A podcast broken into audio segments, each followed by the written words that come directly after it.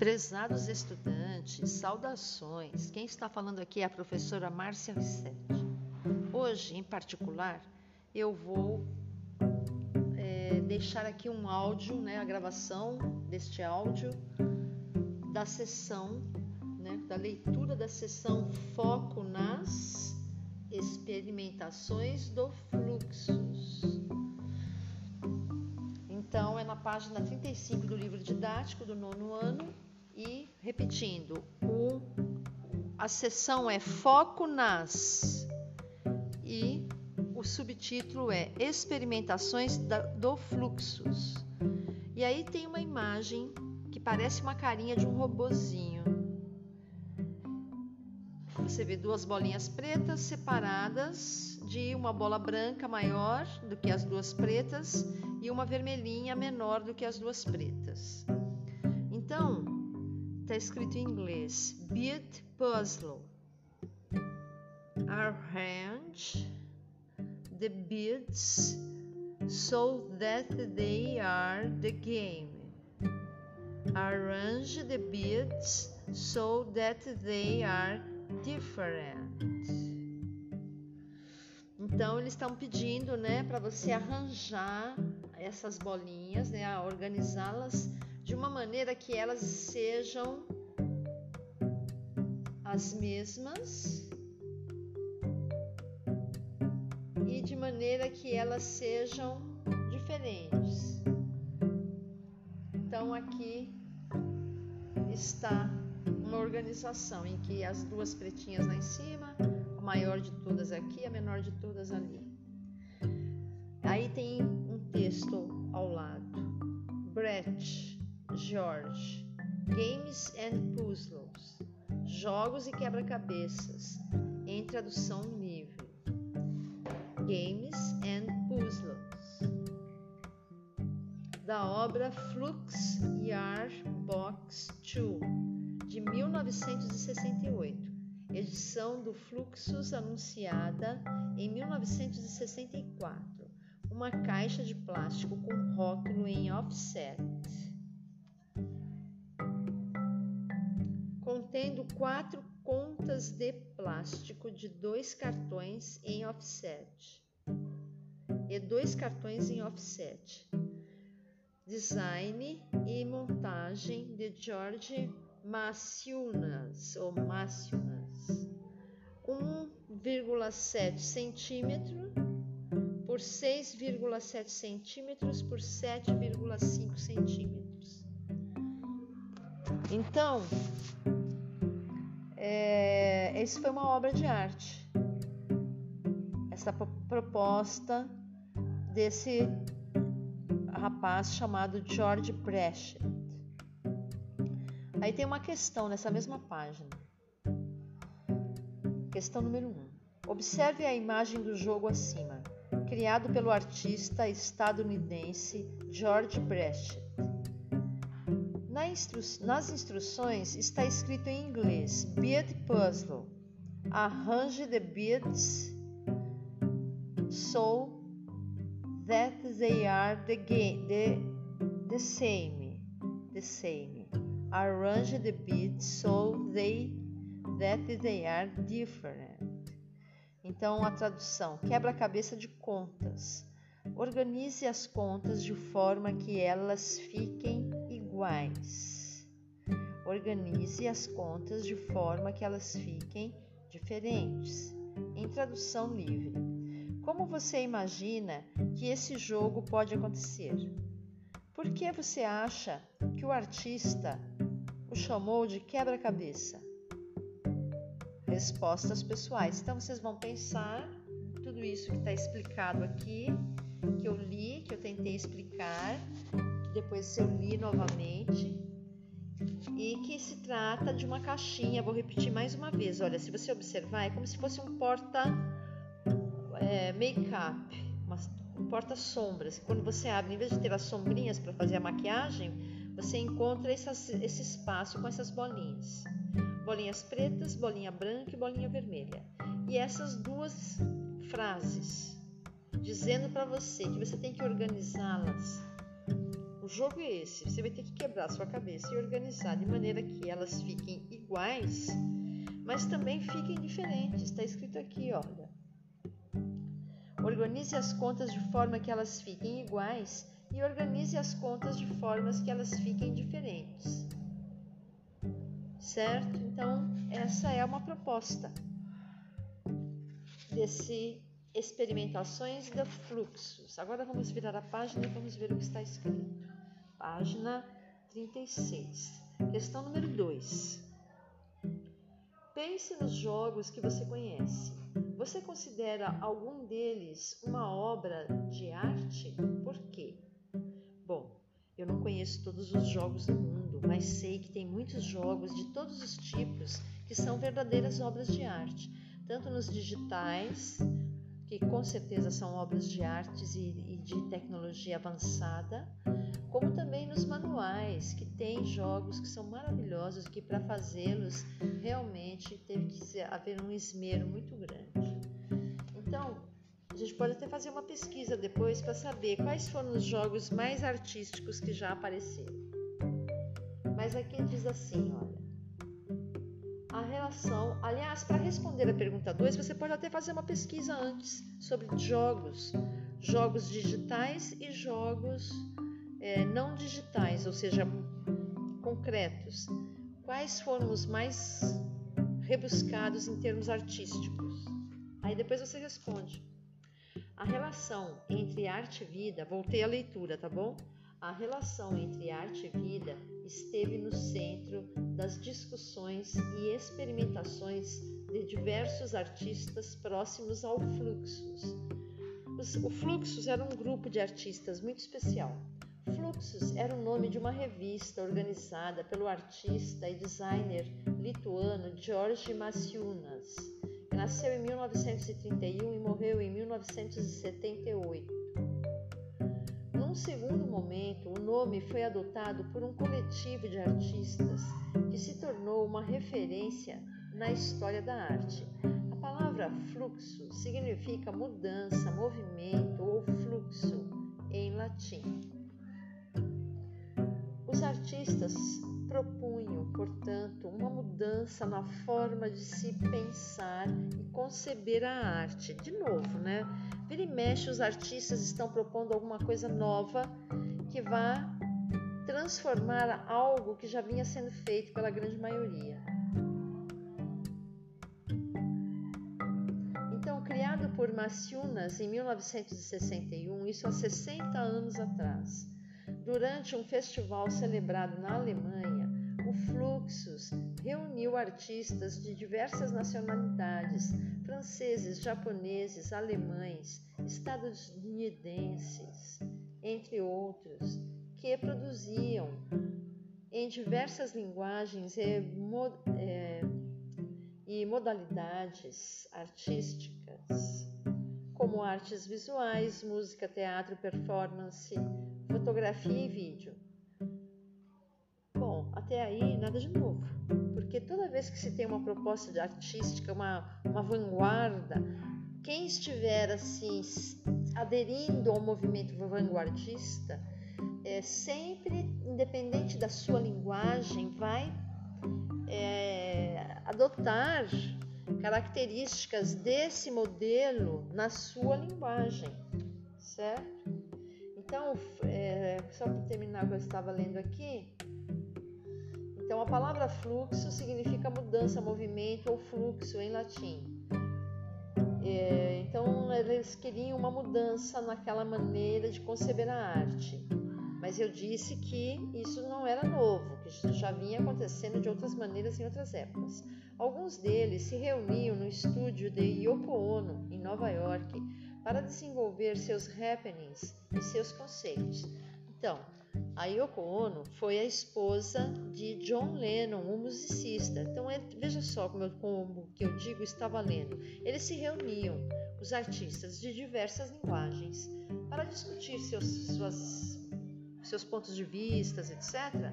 E nisso eles iam é, concordando com coisas ou não, às vezes podiam não concordar.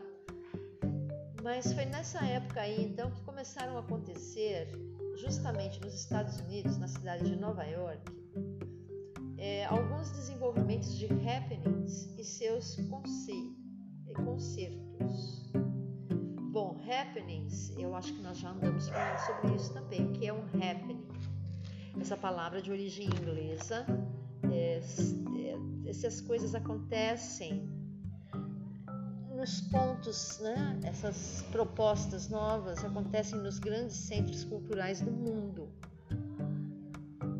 E aí se disseminam para outros centros, porque os centros culturais são os lugares onde os artistas são, estão sendo reconhecidos, estão sendo é, financiados, estão sendo contratados, etc, etc. Então, esses artistas, naturalmente, eles procuram esses lugares para terem a oportunidade de se tornarem reconhecidos mundialmente, né? E aí é nesses lugares que acontecem esses movimentos, ou pelo menos que eles são postos a serem conhecidos. Às vezes eles podem ter sido concebidos em outros lugares. Bom, mas continuando, então, então estava lá Yoko Ono, é, John Lennon e outros artistas. Quer ver? Olha, o Fluxus também é entendido como um movimento, pois seus ideais se difundiram e foram explorados em muitas produções artísticas, tanto na época quanto atualmente, ou seja, as ideias lá do pessoal dos fluxos, as pesquisas, as descobertas, as tentativas e os sucessos que eles tinham iam incentivando outros a fazerem outras coisas também, eh, desdobramentos das primeiras. E aí, olha só. Diversos artistas criaram e ainda hoje criam obras baseadas nas experiências dos fluxos, com destaque para o alemão Joseph Beuys, que nasceu em 1921 e morreu em 1986. Eu já tinha estudado um pouco sobre esse alemão chamado Joseph Beuys. Ele fez coisas extraordinárias. Depois a gente comenta sobre isso.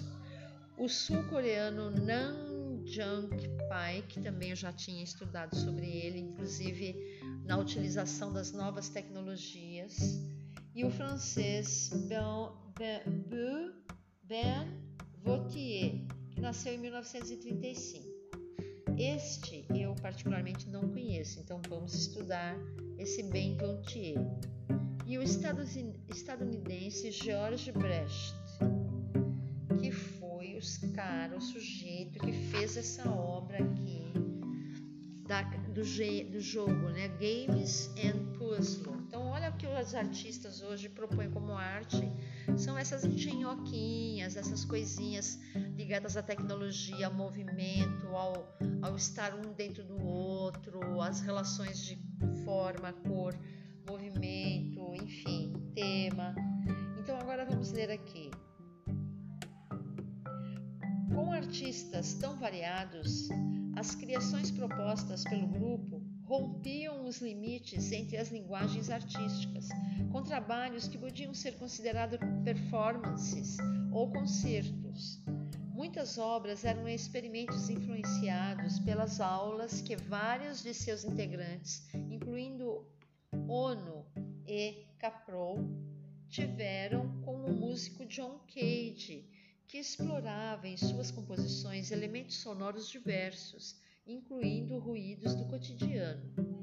Então, olha, o John Cage é um musicista que realmente influenciou já naquela época e hoje, ainda hoje, é, repercute as ideias e as propostas musicais dele em vários segmentos, principalmente nas composições e no uso da música contemporânea, com propostas inusitadas, etc. Então, tudo isso faz parte dessa vanguarda que vem acontecendo aqui a partir desse grupo Fluxos, mas houveram outras vanguardas em outros momentos. É isso que eu quero dizer, que nós estamos num eterno movimento de novas propostas.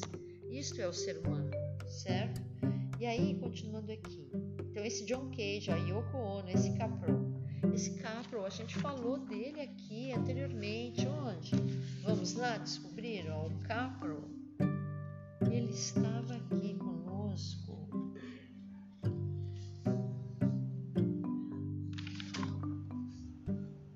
Duchamp.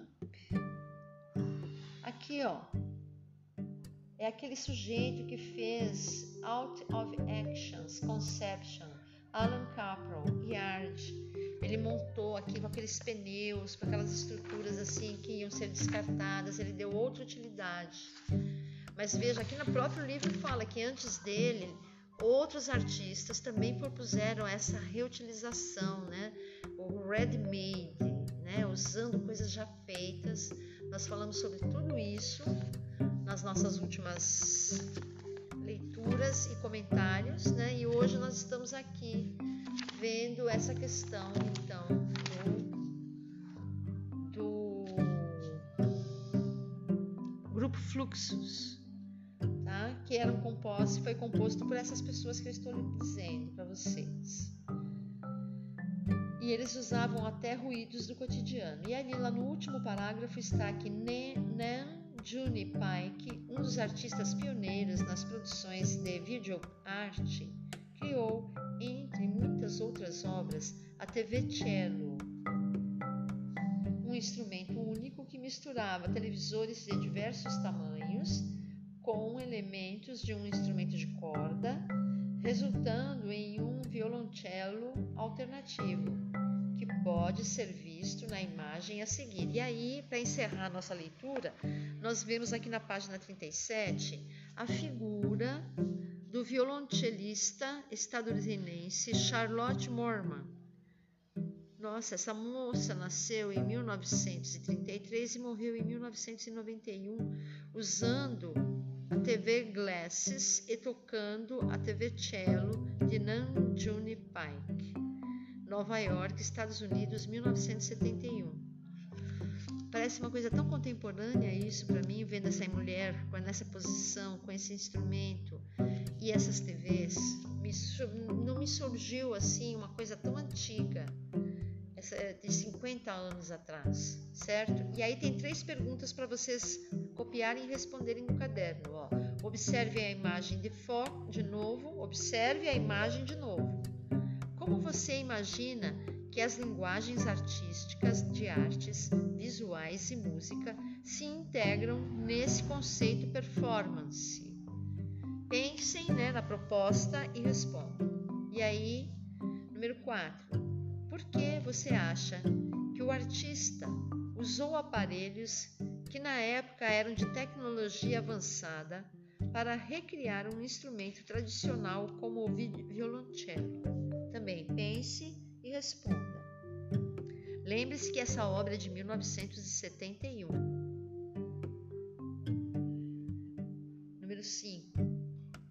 Como essa obra poderia ser recriada com a tecnologia disponível atualmente?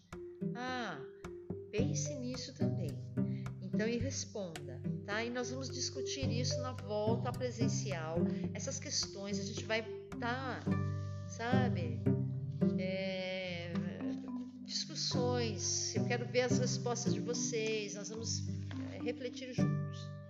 E aí, encerrando aqui na página 37, aliás, o texto ainda vai até a página 38, então vamos concluir, tá? Tá assim, olha. Como outros movimentos de vanguarda, como eu disse para você, esse não foi o único. Houveram muitos outros e haverão outros ainda. O Fluxus divulgou em 1963 um manifesto no qual expressava seu objetivo de promover uma arte revolucionária que questionava os sistemas artísticos e o sistema político da época, mesmo quando criavam jogos ou chamavam a atenção para ações cotidianas, o tom de ironia demonstrava um posicionamento político. Claro, olha, os anos 1960 1961, a época dos hippies, a época da guerra do Vietnã e outras, outras manifestações, etc. Pós-guerra, né, é, o boom econômico, aqui no Brasil, o preâmbulo da ditadura militar, etc, etc. Muitas coisas. Mas pense então naquele momento e veja como tudo isso sempre tem uma relação política. Então é, é isso que é, é, legal a gente resumir aqui essa história nessa, nessa percepção. aqui nas perguntas pedem para você nos dias de hoje refazer essa imagem. Como que você refaria essa imagem? Com que quais seriam os instrumentos, os objetos da atualidade que você usaria para fazer essa mesma proposta? E pensem nessas questões que estão aqui para vocês é, relacionarem a arte com as questões políticas? Então, nesse manifesto, já, eu mudei para a página 38. Nesse manifesto, eles declaram: promovam uma arte viva, uma anti-arte, uma realidade não artística, para ser compreendida por todos, não apenas pelos críticos diletantes e profissionais. Em tradução livre, foi o que eles disseram lá, tá? O Fluxus questionava instituições artísticas como museus e galerias, assim como o individualismo excessivo da produção artística tradicional. Seus membros acreditavam que a arte deveria ser feita para o público, com o público e pelo público. Suas propostas buscavam uma aproximação com a vida, usando elementos do cotidiano e sendo realizadas em ambientes comuns como vimos nas produções dos artistas Alain Capro e Yoko Ono. Fluxus encerrou suas atividades em 1978, quando George Maciunas faleceu. Contudo, as suas ideias continuaram presentes nas produções dos integrantes que desenvolveram suas carreiras paralelamente. Então, acho que deu para vocês entenderem, né, que sempre houve essa proposta é, de mudança, né? Sempre tem aquelas pessoas que estão na vanguarda que vão tentando mudar. E assim é que caminha a humanidade. E tudo isso que esse grupo Fluxus propôs, o grupo Fluxus deixou de existir em, em 1978, mas os artistas que faziam parte continuaram e eles trazem as ideias dessa coisa. Quais são as ideias principais que eles trazem? Que seus membros acreditavam que a arte deveria ser feita para o público, com o público e pelo público. Então, não deveria ser mais aquela arte que fica nos museus. Deveria ser uma arte que invade as ruas, as moradias, as favelas e outros lugares. E a gente viu aqui, hein? A gente tem visto isso em vários momentos do estudo do livro de artes, tá certo? Então, eu agradeço muito a vocês. Eu vou postar essa essa atividade, esse áudio, tem essas perguntas para responder e lembrem-se que nós estamos a, a prestes a voltar. Muito em breve estaremos juntos novamente e vamos debater essas coisas que estão pendentes, essas atividades coletivas, etc, etc, etc. Um beijo, tchau, até a próxima.